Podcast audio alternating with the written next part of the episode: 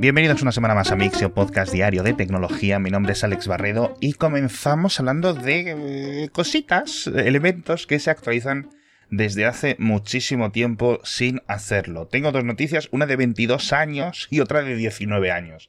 La primera me ha sorprendido bastante por lo friki que es, y es que 22 años después del lanzamiento de la 3D FX, que seguramente son unas siglas que llevéis años y años sin escuchar, la mítica 3D FX 56000, es decir, la última placa gráfica que sacó la gente de 3D FX, de hecho, yo creo que eh, las sacaron según entraban en bancarrota o según las compraba Nvidia o no sé quién acabó comprando 3DFX. Bueno, una gráfica muy curiosa para su época, para el año 2000, porque tenía cuatro núcleos. Bueno, era una bestia para la época, pero obviamente pues con las limitaciones de aquellos años. Estaba diseñada para monitores de 4 tercios, para resolución 800 x 600 y tal. ¿Qué es lo que han hecho unos hackers, unos apasionados de las 3DFX en un foro? actualizarla. Le han creado, le han modificado los drivers para que tenga soporte 1080p y resolución, o digamos, aspectos de resolución 16 novenos y 21 novenos. Dudo que ninguno de vosotros tengáis alguna dando vueltas porque se vendieron muy pocas unidades. De las versiones anteriores de la 5500, etc., sí que se vendieron muchas. Pero bueno, os dejo toda la información, incluso el enlace de descarga, en las notas del episodio. De lo que no os puedo dejar el enlace de descarga es de la actualización de software de la Mars Express, la sonda europea que, después de 19 años desde que fue lanzada, iba a decir desde que llegó a la órbita de Marte, no, 19 años desde su lanzamiento, la Agencia Espacial Europea, la ESA, le está actualizando el software. Es una noticia que está tremendamente mal explicada en la prensa, porque se han centrado mucho en el hecho de que estuviera desarrollada en un entorno con Windows 98. Entonces, muchos titulares y muchos periodistas lo han explicado como si le estuvieran actualizando desde Windows 98 a otro sistema operativo más moderno. No. Fue desarrollada con Windows 98, y los científicos, pues en 2021, 2022, cuando se han puesto a hacer esta tarea, pues han encontrado que tienen que trabajar a fondo con máquinas virtuales. Se han tardado muchísimo tiempo, digamos, en tener el entorno de desarrollo otra vez funcional. Entonces, ahora mismo, durante las próximas semanas, están enviando estas actualizaciones, podemos decir firmware, para que pueda seguir durante más tiempo analizando tanto la superficie como el subsuelo de Marte. En concreto, una de las estadísticas que me ha llamado más la atención es que va a quintuplicar su eficiencia de cálculo, con lo cual, bueno, pues con las memorias limitadas que tienen estas sondas es fantástico. Por cierto, hablando de sondas espaciales, dejamos Marte, nos vamos a Mercurio, porque es por donde ha pasado la Bepi Colombo por segunda vez. Recordaréis que en el podcast lo comentamos hace, ¿cuánto? ¿Año y medio, dos años? Que hacía su primer sobrevuelo de este planeta. Bueno, pues ha vuelto a pasar hace unos días a apenas 200 kilómetros de altura, fue la distancia menor, y ya sabes que tiene que hacer otras cuatro pasadas más hasta que consiga el frenazo suficiente como para quedarse en la órbita de Mercurio. Y ya que pasaba por ahí, pues ha podido capturar algunas fotografías que son bastante espectaculares y que también os dejo en las notas del episodio. No son fotografías capturadas, al menos las que ha publicado la ESA de forma pública, capturadas en esa distancia tan cercana, esos 200 kilómetros. Hay algunas que he visto que son como a 900, 1000 kilómetros de distancia, pero oye, sigue siendo increíble ver Mercurio con tanto detalle. Y por cierto, hablando del espacio, tercera noticia es que las agencias de regulación de Estados Unidos dieron a principios de la semana pasada la luz verde para los lanzamientos de la Starship de SpaceX, ya sabéis, este nuevo cohete tan diferente y de un desarrollo y de un prototipado tan rápido. Y hace unos días, de hecho creo que hace unas horas, creo que ha sido este sábado, este domingo, han encendido por primera vez los 33 motores Raptor del Super Heavy, digamos de la etapa primera, la etapa de transporte, la, etapa de que aupa a la, a la Starship. No ha sido un encendido completo, es decir, no se les ha visto quemar el combustible, pero os dejo un vídeo, de hecho os he enlazado el segundo específico en el que comienza la prueba y se puede oír rugir a estos motores Raptor durante unos segundos. ¿Cuándo se lanzará esta sonda? La verdad es que no lo sabemos. Lo suele comentar mi compañero Matías en el podcast Elon y lo suelen comentar también Matías y Javier Taporca en el podcast Parse, con lo cual si estáis mucho más interesados tanto en las partes de SpaceX como en la exploración espacial, os animo a que os suscribáis a esos dos podcasts porque seguramente a lo largo de este eh, de los próximos meses veremos al menos uno o dos lanzamientos de la Starship. No sabemos si también Starship y Super Heavy juntos.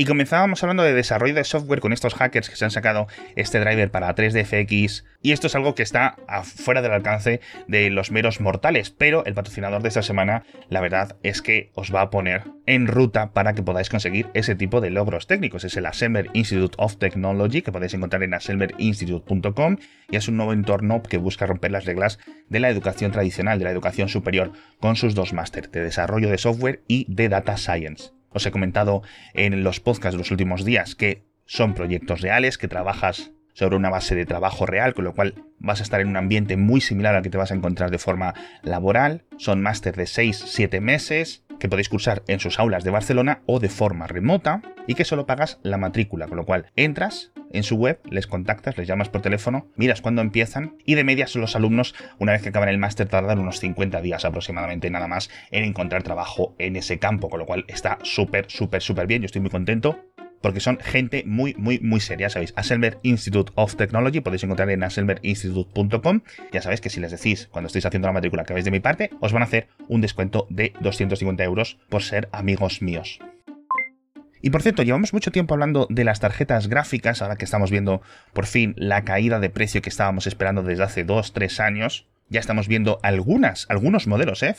¿eh? que fácilmente se pueden encontrar ya a precio de venta recomendado, algo que es lo estábamos soñando, principalmente por el colapso de las criptomonedas. Pero tenéis que tener mucho cuidado porque vais a ver ofertas muy golosas en los sitios de segunda mano, etc. ¿Por qué? Pues que obviamente muchas de estas GPUs han sido abusadas completamente, estando encendidas, trabajando a tiempo completo, rendimiento máximo durante meses o incluso años, con lo cual es posible que eh, algunos de los componentes, especialmente la memoria, estén desgastados o incluso dañados, así que tened mucho cuidado, intentad comprarlo a gente de confianza o en sitios que te ofrezcan, pues eso, un mínimo de garantía, no vaya a ser que por ahorrarte 50, 100 euros vayas a tener una tarjeta que te dure un año. Yo personalmente me esperaría, también os lo digo, tengo una tarjeta relativamente moderna, tengo una 2070 RTX, pero yo me esperaría. Yo me esperaría porque creo que las, los canales de venta principales, es decir, las ventas directas, van a tener precios muy atractivos durante las próximas semanas.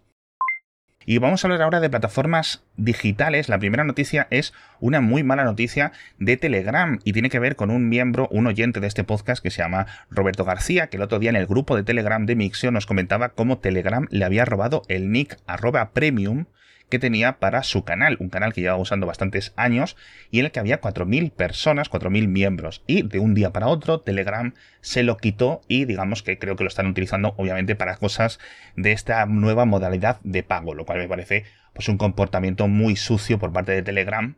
Al final es su plataforma y pueden hacer lo que quieran como ellos, pero jolines, están siendo un poco hipócritas porque podrían al menos al ver intentado hablar con el dueño legítimo, con el creador, no les hubiera costado nada, sinceramente. Pero bueno, un movimiento más sucio de estos que suelen ser las redes sociales y las plataformas digitales cada poco.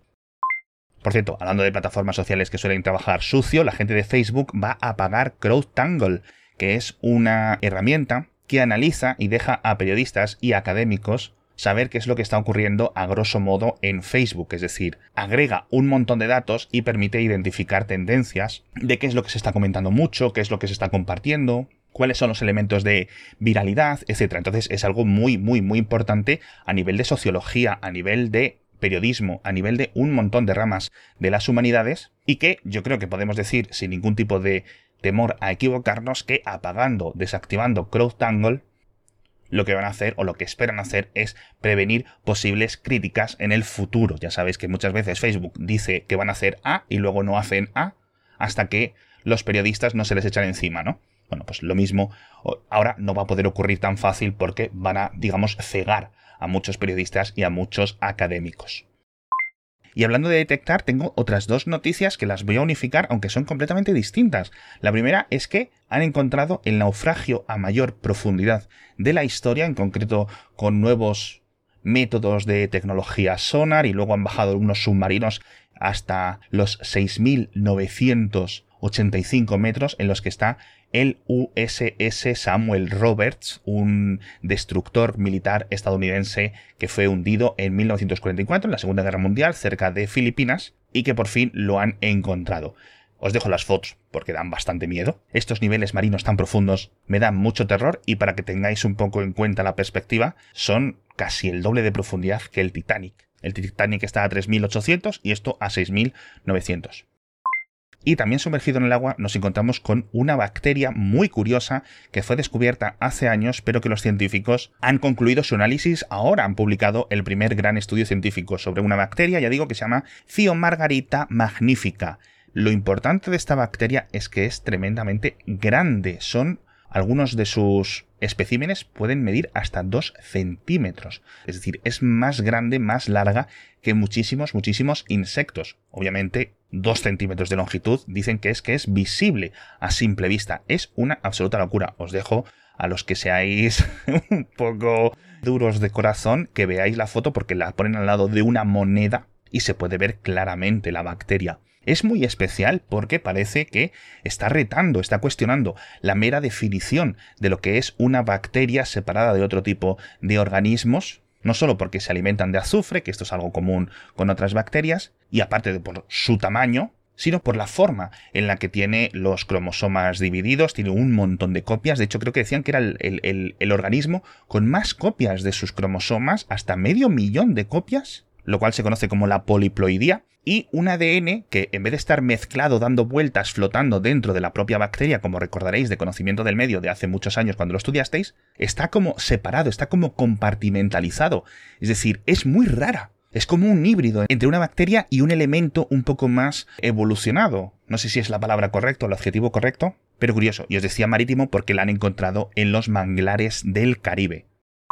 Y nos volvemos a ir con dos noticias, ahora ya se acabó el podcast, con dos noticias también terribles. Una es que ha muerto Bernie Stolar, que yo personalmente os admito que no le conocía, pero fue un veterano del desarrollo de los videojuegos. Estuvo muchísimos años en Atari, dentro del equipo de desarrollo de la Lynx, luego fue el director de Atari cuando sacaron la Jaguar. Lo pronuncio así porque es como pronunciaba yo la Atari Jaguar cuando lo leía en la hobby consolas hace 200.000 años. Luego saltó a Sony, donde fue vicepresidente en Estados Unidos cuando sacaron la PlayStation 1. Y de Sony se marchó a Sega para trabajar en el proyecto de la Dreamcast, con lo cual Bernie Stolar, a los 75 años, ha dejado atrás una carrera increíble, estando en casi todos los puntos álgidos de la industria de los videojuegos. Y la otra muerte de la que tenemos que hablar es una que ocurrió hace un año, fue el suicidio de John McAfee, el británico creador del primer antivirus comercial, y que un año después de su muerte, su cadáver sigue en uno de los depósitos de cadáveres de las morgues de Barcelona en espera de las resoluciones judiciales porque su familia quiere y solicita que haya una segunda autopsia lo cual es algo completamente inaudito. No las segundas autopsias, sino que un cadáver no esté fuera de la morgue un año después. Así que bueno, este señor vivió de una forma completamente exótica, por decirlo así, y parece que su muerte también está siendo fuera de lo común. Con esto me despido. Muchísimas gracias a todos por estar conmigo una semana más, que ya comenzamos. Muchas fuerzas a los que estáis trabajando. Muchas felicidades a los que empecéis las vacaciones. Muchas gracias también a Assembler Institute of Technology por patrocinarme. Y nos vemos mañana con más noticias de tecnología.